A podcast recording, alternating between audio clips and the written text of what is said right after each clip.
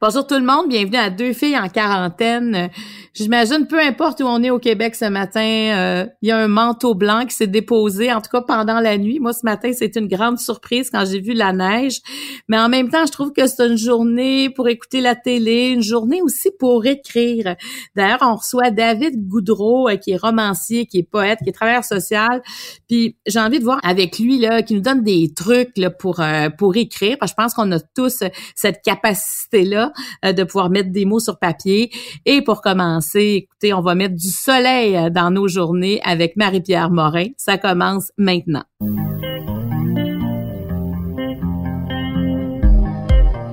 Pour vous accompagner pendant votre confinement, voici deux filles en quarantaine.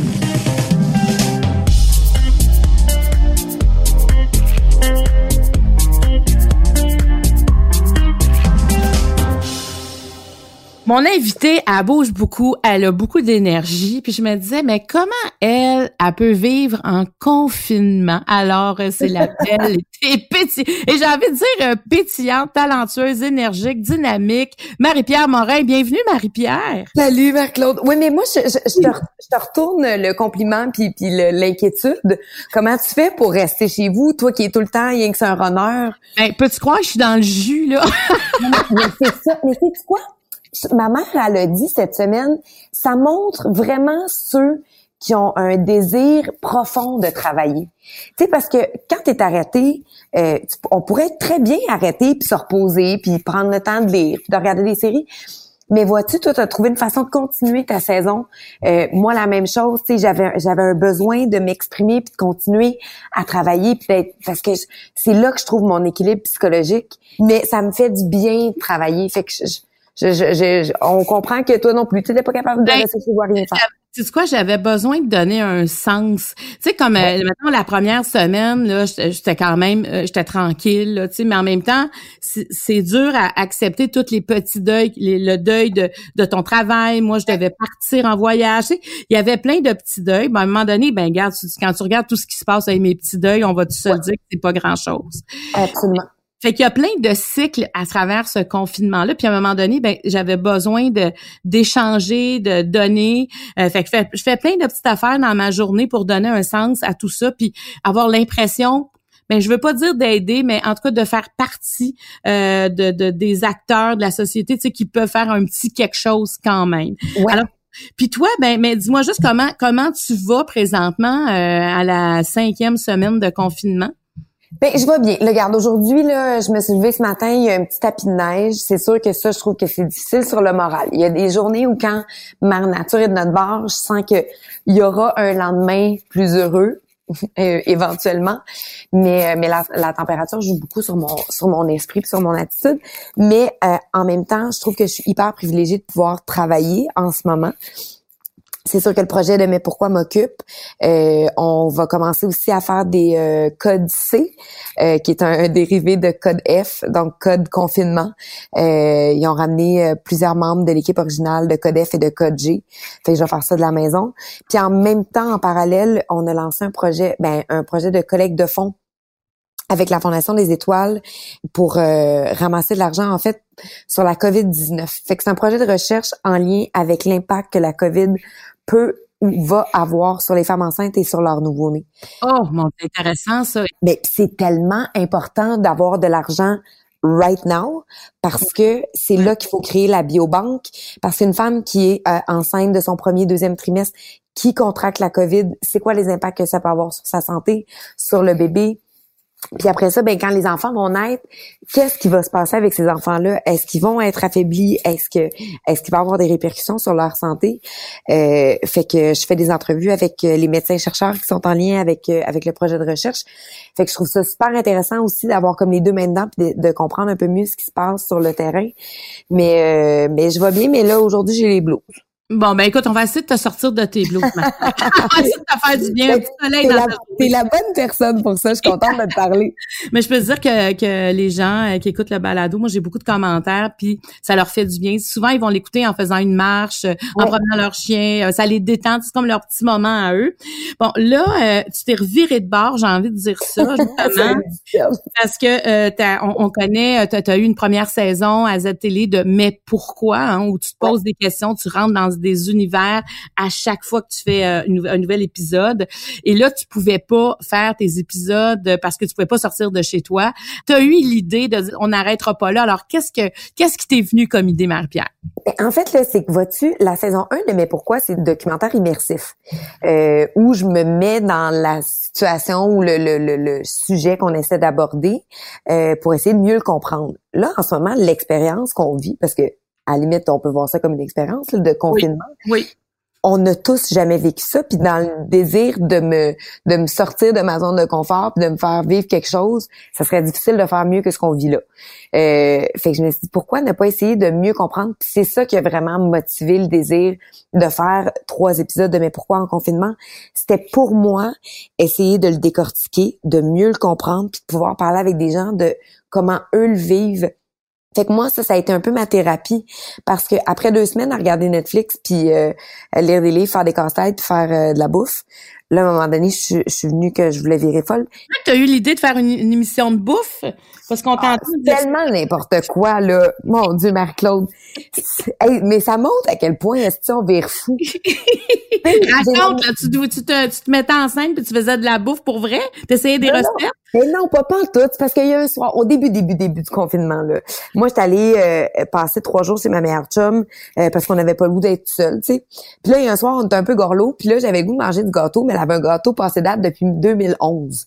Moi, j'ai dit, on va le faire, le mot du gâteau. Fait que j'ai fait le gâteau passé date, mais plus le gâteau cuisait, plus j'étais gorlot. Puis je trouvais ça drôle. Fait que là, en fait, quand j'ai mis le crémage sur le gâteau, évidemment, le gâteau devait être trop chaud. Ça a tout coulé, ça a tout fondu. Fait que ça m'a fait rire. Fait que j'ai ça, je pourrais faire un show de cuisine comme ça, tu sais, sans prétention, un peu à la blague. Mais tu sais, c'est absurde, là. Il y a personne qui va regarder ça. ça mais là, tu mangé le gâteau de 2011, là? il était full bon! mais là, finalement, j'allais finir de mettre mon cramage sur, sur, sa, sa, galerie des arbres pour, pour refroidir le gâteau. OK, fait que le projet est né de ça, puis il est mort de ça en même temps. Il est, il est né, il est mort dans la même journée. Mais tu vois que ça, ça, te donnait un indice que tu avais besoin de faire quelque chose aussi. Ouais, je sentais que j'avais besoin d'être créative, de, de ben, un peu comme toi, là, tu sais, de, de sentir que je, faisais aussi partie un peu de la roue, puis de surtout d'essayer de mieux comprendre ce qui nous arrivait, parce que, tu sais, l'incompréhension, c'est ce qui isole le plus. J'avais envie justement d'être en contact avec des gens. Oui, je parle à mes amis, je parle à ma famille, tu sais, je, je, reste connectée, mais d'aller un peu plus loin que ça, de pouvoir parler à des spécialistes. Fait que tu sais, moi, petite personne que je suis, quand même, que je me mettrais à appeler tous les spécialistes qui existent, et je veux dire, ils ont d'autres choses à faire là, que de me rassurer dans mes angoisses. Mais euh, mais là, vois-tu, d'avoir un prétexte comme une émission de TV, mais ça me donne le droit. Parce que ton premier épisode qu'on va voir ce soir à 21h sur Z, c'est le besoin d'exister sur les médias sociaux. Donc, tu as constaté ça dès le départ, que les gens avaient besoin de se mettre en scène. Oui, puis pas juste les artistes, là, c'est tout le monde. Je suis convaincue que tu l'as vu toi aussi. Oui.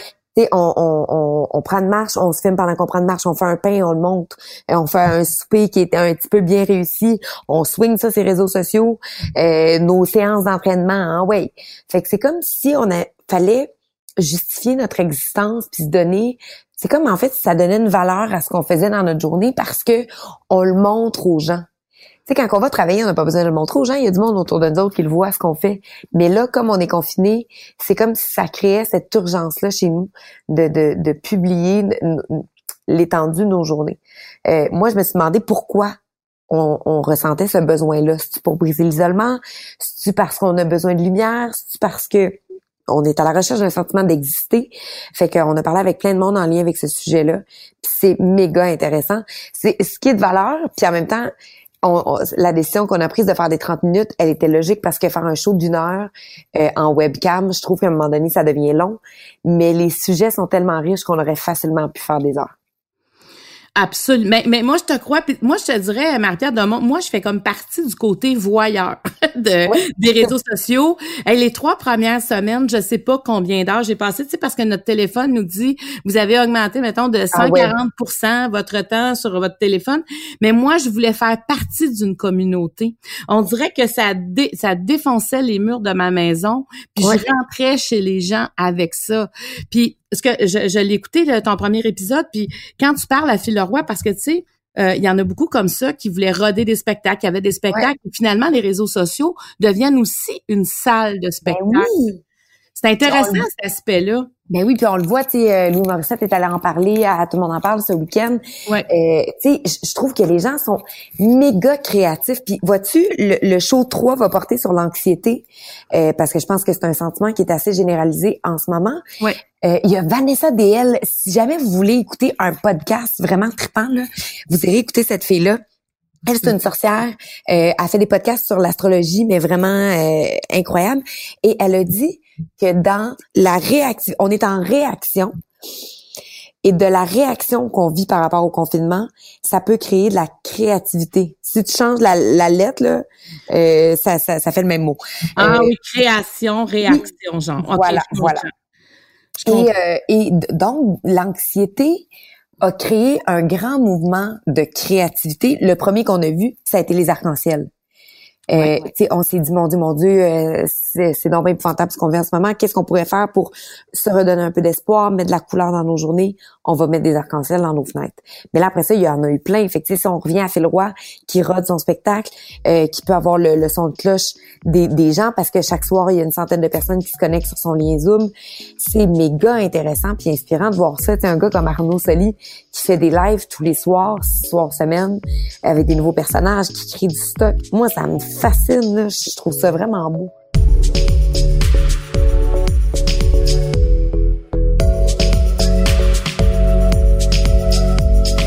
Marie-Pierre, toi, t'es es quand même, euh, une influenceur. Euh, t'es es comme un pas devant tout le monde, je trouve, par rapport aux réseaux sociaux. Euh, c'est un moyen que tu as rapidement utilisé, que tu sais bien utiliser.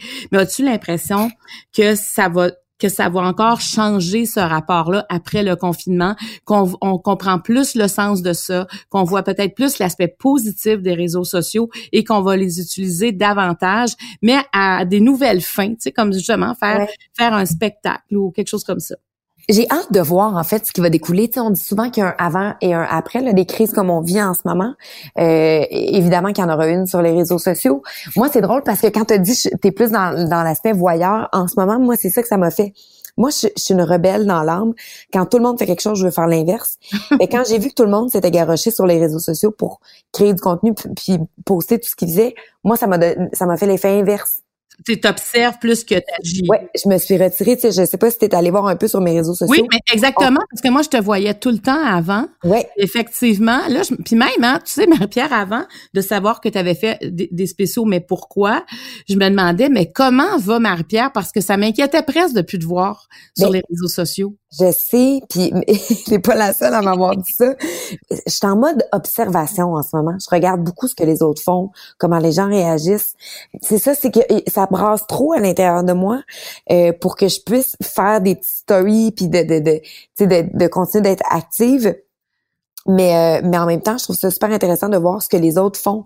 Puis oui, je pense qu'il va y avoir une, une, un avant puis un après. C'est juste qu'on ne sait pas comment il va se décliner. Euh, cependant, je trouve qu'il y a quelque chose de très beau dans ce que tu dis puis dans, dans ce que je vois aussi sur les réseaux sociaux de comment ça nous a rassemblés. Euh, tu sais, je regarde moi mes amis, tu sais ce qu'ils font, je, je, je vais sur leur page pour voir des photos d'eux autres parce que je m'ennuie. Euh, évidemment que ça, ça, ça nous rapproche là. Ton deuxième euh, épisode, c'est les relations humaines, rapport à la sexualité euh, aussi vont, va être traité. Qu'est-ce qu'on dit à travers tout ça par rapport aux relations humaines? Parce qu'on peut plus se toucher, on peut se regarder dans les yeux avec un écran, mais mais pas directement là avec euh, avec notre famille entre autres.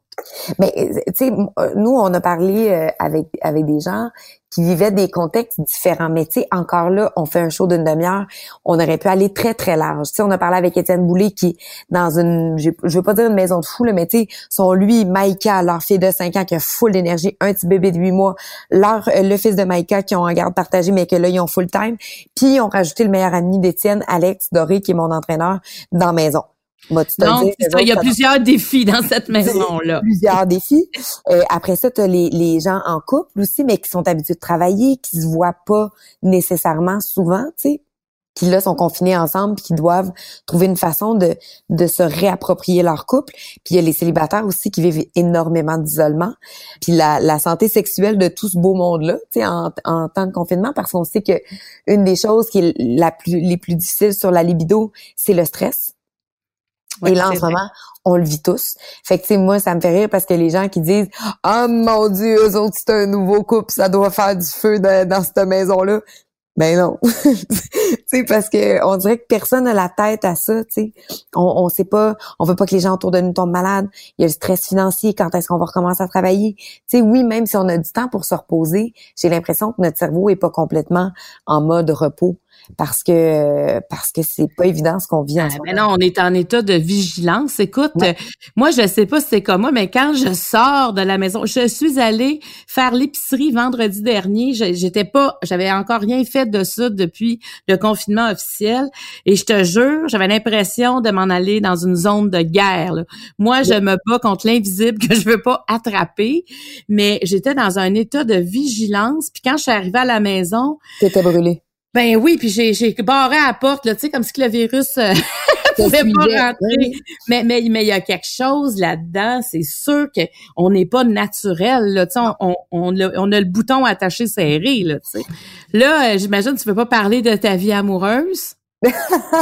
Non, mais euh, non. ah, j'avais envie, là. Y a-t-il une vie amoureuse? T'as, quasiment failli pouvoir y aller. Euh, oui, j'ai failli pouvoir y aller. J'ai fait attention, là. Mais c'est parce que je t'aime, tu sais. Fait qu'on dirait que toi, je te dirais tout. Mais, euh, euh non, non, je, je tu sais, ta libido, comment va? Maintenant, je te pose ça de même. Ben, je, vais, je vais te dire que ma libido est comme pas mal le reste des Québécois, puis elle est pas dans elle, est pas mal en dessous de la table. C'est ça. Fait comme tu disais tantôt, pour un nouveau couple, même même le confinement a un effet. Oui, oui, c'est sûr, c'est certain.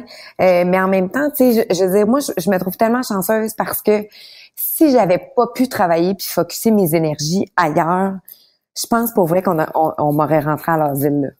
Euh, mais mais tu sais, je fais ça ma mère 25 fois par jour. Je suis vraiment agressante. Là. Je pose pas mes affaires sur les réseaux sociaux, mais j'harcèle le monde autour de moi. On a une amie en commun, Mylène de Rivière-du-Loup, ben qu'on voit d'ailleurs dans l'épisode qui va passer ce soir. Euh, euh, j'imagine que tu y parles beaucoup à elle aussi. Ah, mais moi, je, moi là, à partir de 4 heures, là, je me débouche une bière, puis là, j'appelle toutes mes chums. Une après l'autre, je fais un run de lait tous les jours. Ben merci Marie-Pierre Morin. Puis quand tu voudras parler de tes histoires de cœur, tu sais, moi je, serais curieuse de t'entendre. Avec plaisir.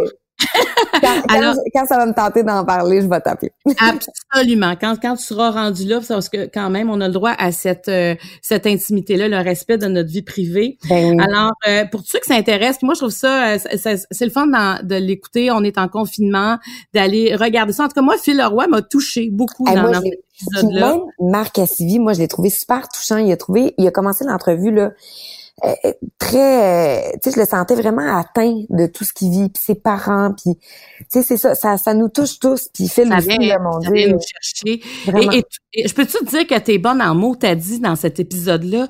Moi, ah. je, ah, moi là, c'est l'épisode où je te trouve le plus naturel de, de dans tout ce que t'as fait. Ben, Vraiment, t'es chez vous, on te sent bien. Euh, moi, je, je, te sens bien dans ta vie aussi quand je regarde ça. Je t'ai trouvé hmm. très, très groundée, mais, mais vraiment excellente. Là. Je te dis, là, j'ai ah. adoré te voir euh, dans, dans cet épisode-là. Donc, je le rappelle aux gens, mais pourquoi? Ça commence ce soir à 21h sur Z? Il y en aura trois de cette série-là. Et euh, code C pour confinement du 18 au 22 mai à 19h30 sur VRAC. Donc, tu t'ennuies pas.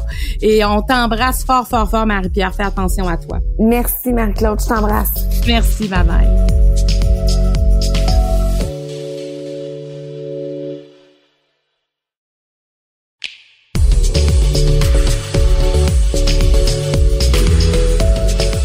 Là, je vais vous présenter ma découverte 2019 2019. C'est un travailleur social, un poète, un romancier, mais c'est d'abord un humain extraordinaire. David Goudreau, salut David. Wow, salut Marie-Claude, tu viens de faire ma journée. On peut s'arrêter là. non, moi là, maintenant que tu es au bout de la ligne, je ne te quitterai pas tout de suite, mon cher, parce que, euh, tu sais, moi, je t'avais connu à travers mon fils qui lisait ton livre La Bête, mais je te connaissais pas personnellement, puis on s'est croisés parce qu'on on animait quelque chose ensemble, hein, on participait au même événement ensemble, et ce fut un coup de cœur avec toi puis ta blonde qui, qui t'accompagnait. Euh, tu es vraiment quelqu'un euh, que tout le monde doit connaître. C'est comme ça que j'arrêtais pas de parler de toi à tout le monde. Là. Je suis sûre ils, se devaient se dire, voyons, qu'est-ce qu'il y a ce gars-là, là, mais vraiment, moi, tu m'as tu m'as marqué. On te reçoit aujourd'hui parce que bon, à, deux filles en quarantaine, on parle du confinement, on parle de ce qu'on vit, de ce qu'on ressent. Et on fait beaucoup appel à toi dans cette période-là pour l'écriture. Est-ce que ça te surprend? Ça qu'on mette l'écriture autant de l'avant pendant une période aussi particulière?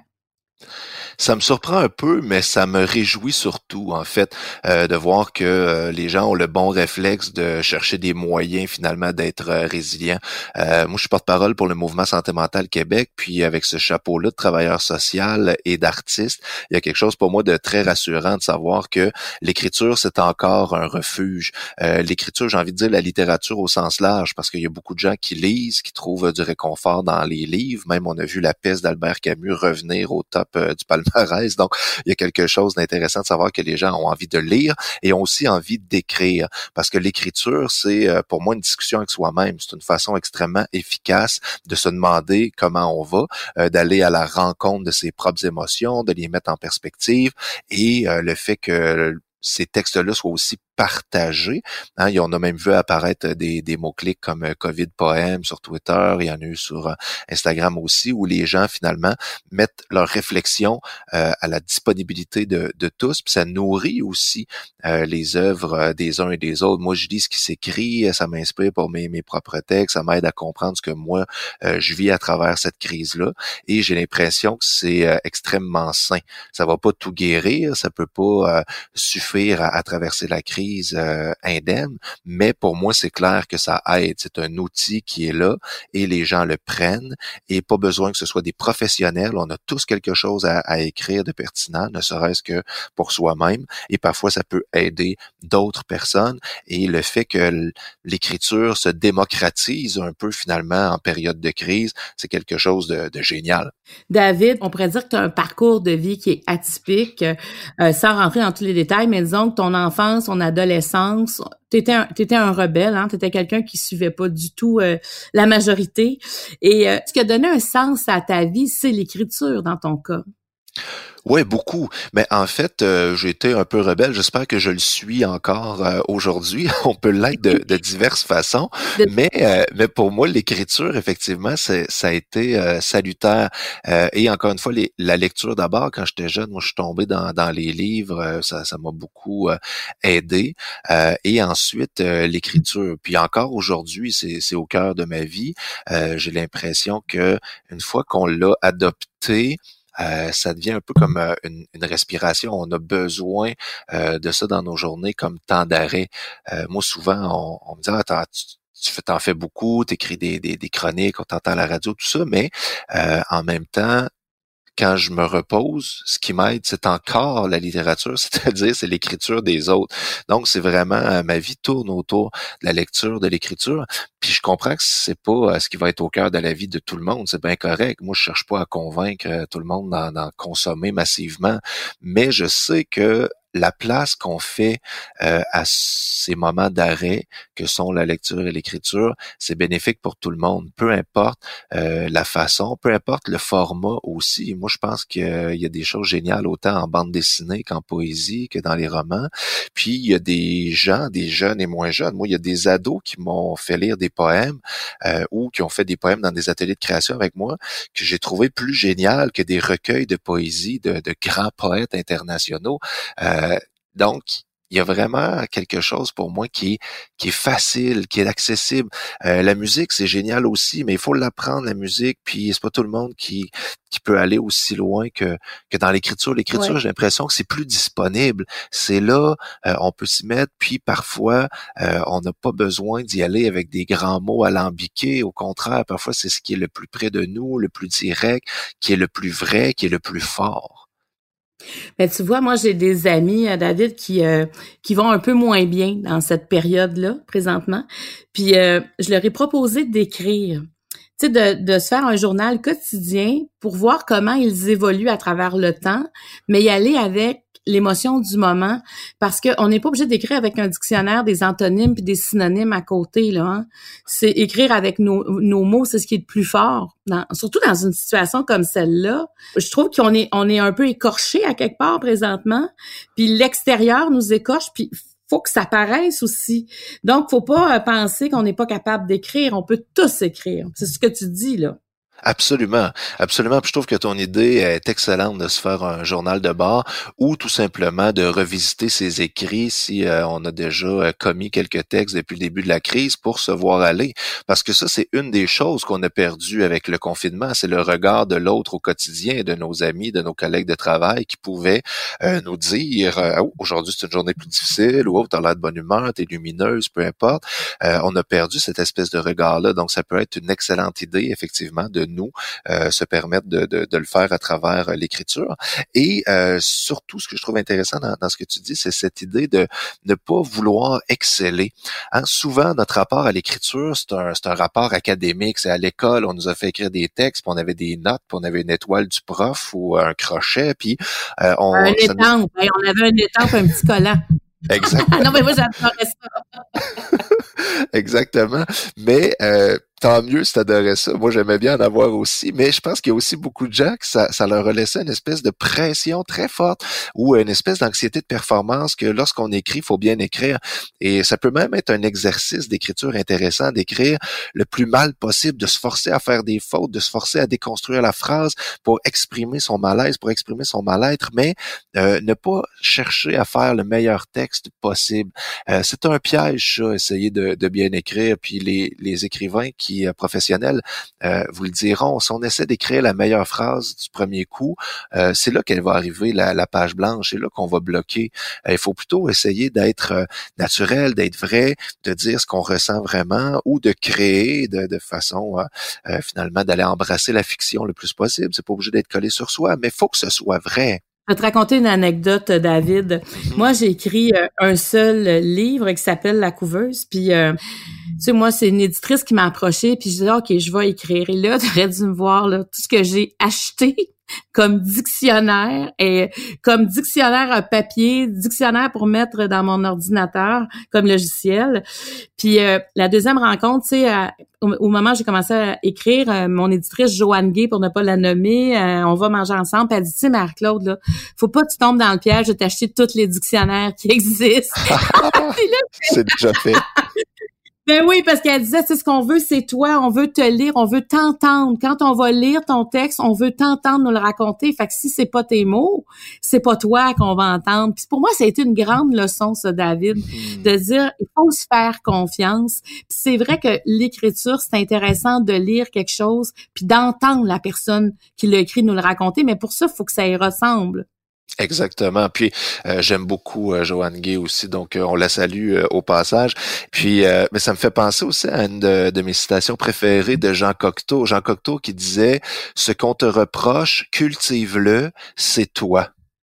Donc, si il y a quelqu'un quelque part qui vous a dit tu mets trop de virgules, tu mets trop de majuscules ou il manque de, de mots recherchés, peu importe, essayez pas de, de convaincre l'autre, plutôt essayez de voir comment cette particularité dans votre écriture peut devenir du style, comment vous pouvez peut-être améliorer cette facette-là, mais la conserver, parce que quand on essaie de, tout épurer, puis d'avoir euh, euh, le bon français international, puis d'avoir euh, partout la bonne structure, la bonne syntaxe, ben à un moment ça ressemble plus à rien. C'est correct qu'il y ait votre épice à vous dans votre texte, puis en ce moment, c'est pas le temps de faire du flafla puis de la dentelle. Euh, c'est le temps de s'exprimer, d'y aller pour, pour une écriture qui nous libère. Puis si dans un mois, deux mois, quand tout le monde sera déconfiné, vous avez un paquet de textes intéressants qui peut être publié, tant mieux. Mais essayez pas d'écrire pour être publié. Euh, c'est le pire piège. faut essayer d'écrire pour exister sur le papier, pour exister à l'extérieur de soi. Puis juste cet exercice-là, parfois, est thérapeutique, de pouvoir mettre euh, de façon très matérielle sur papier ce qu'on vit, ce qu'on ressent. Il y a quelque chose qui se Et si après ce qui s'est passé, c'est intéressant pour des lecteurs, des lectrices à l'extérieur, ben on verra comment le faire vivre. Mais si on part avec l'intention de ah j'ai du temps pour écrire, je vais écrire un livre, ça risque d'être difficile, surtout si vous êtes à votre premier livre, parce que c'est quand même compliqué d'être publié au Québec en ce moment. Par contre, si vous écrivez quelque chose de vrai, qui vous ressemble, qui vous parle, ben ça se pourrait que ce texte-là ou ces textes-là soient tellement bons et tellement vrais qu'on puisse effectivement en faire un livre au bout du chemin. Mais il faut, faut le faire pour soi. Hein. On, est on est la première personne pour qui il faut le faire. Voilà.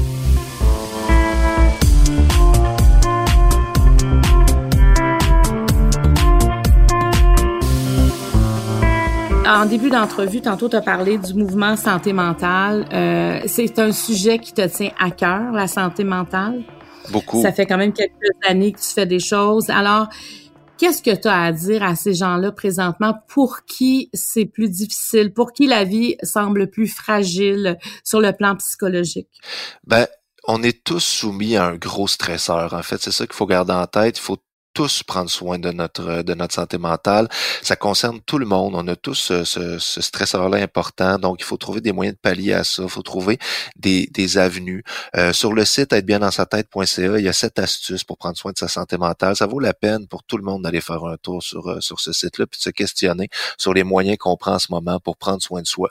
Et d'un autre côté, ben, tu m'amènes sur cette piste-là qu'il y a des gens qui sont déjà, qui étaient déjà vulnérables avant cette crise-là, qui étaient déjà avec des, des enjeux au niveau de la, de la santé mentale, peut-être avec des troubles de santé mentale qui sont difficiles à, gérer au quotidien, ben prenez tous les moyens possibles, euh, même si on parle en ce moment surtout de santé physique, les lignes d'intervention fonctionnent encore, Info Social, c'est encore là, un 866 appel pour euh, les crises suicidaires, ça fonctionne encore. Euh, prenez soin de vous. Votre santé mentale vient pas de, de, tomber moins importante parce que on met l'accent collectivement sur la santé physique.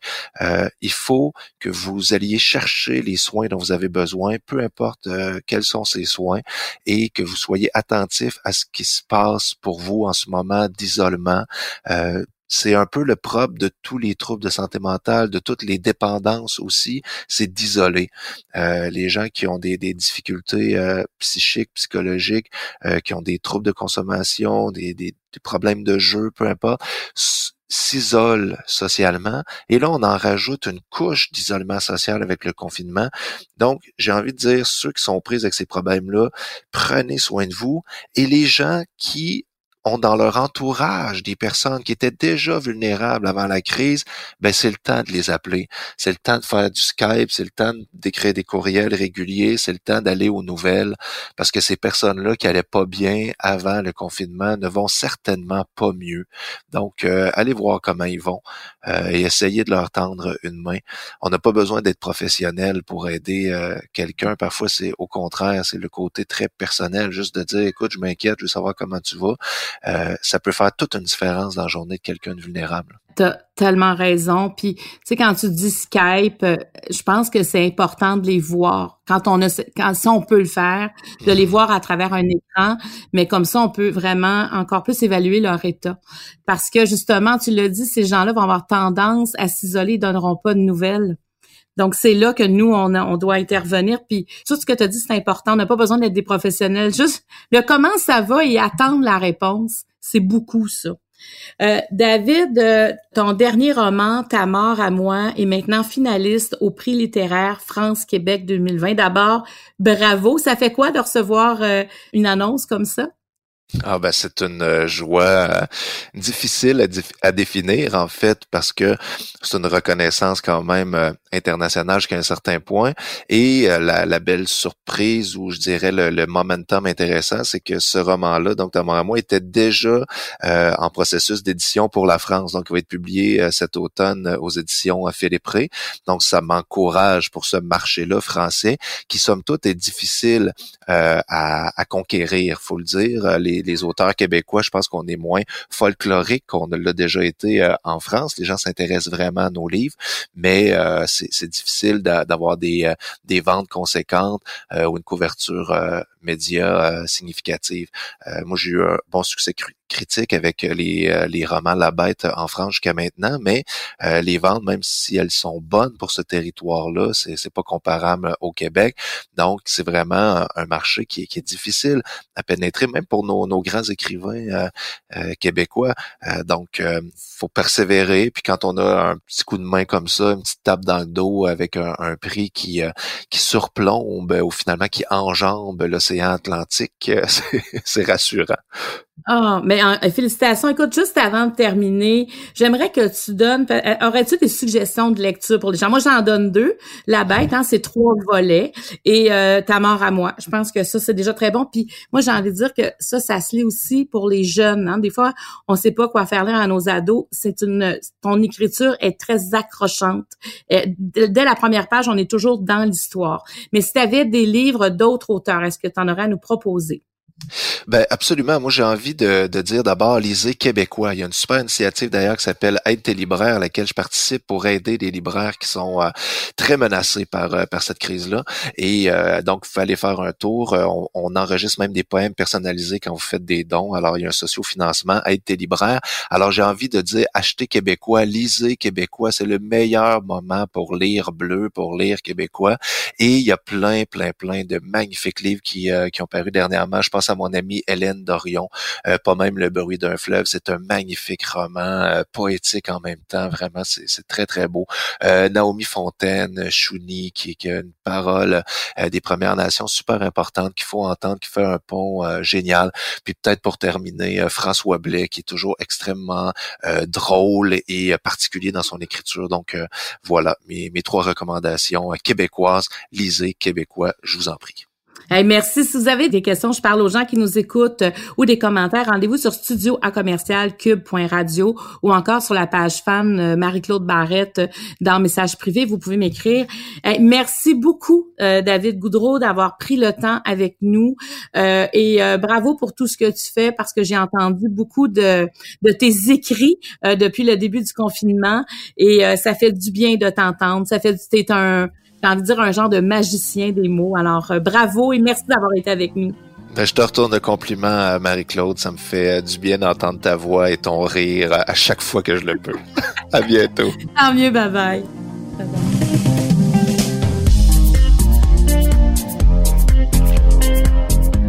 Je tiens à remercier toute l'équipe qui nous permet de réaliser ce balado.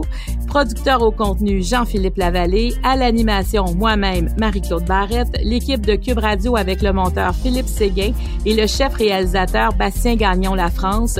Deux filles en quarantaine est une production de Cube Radio.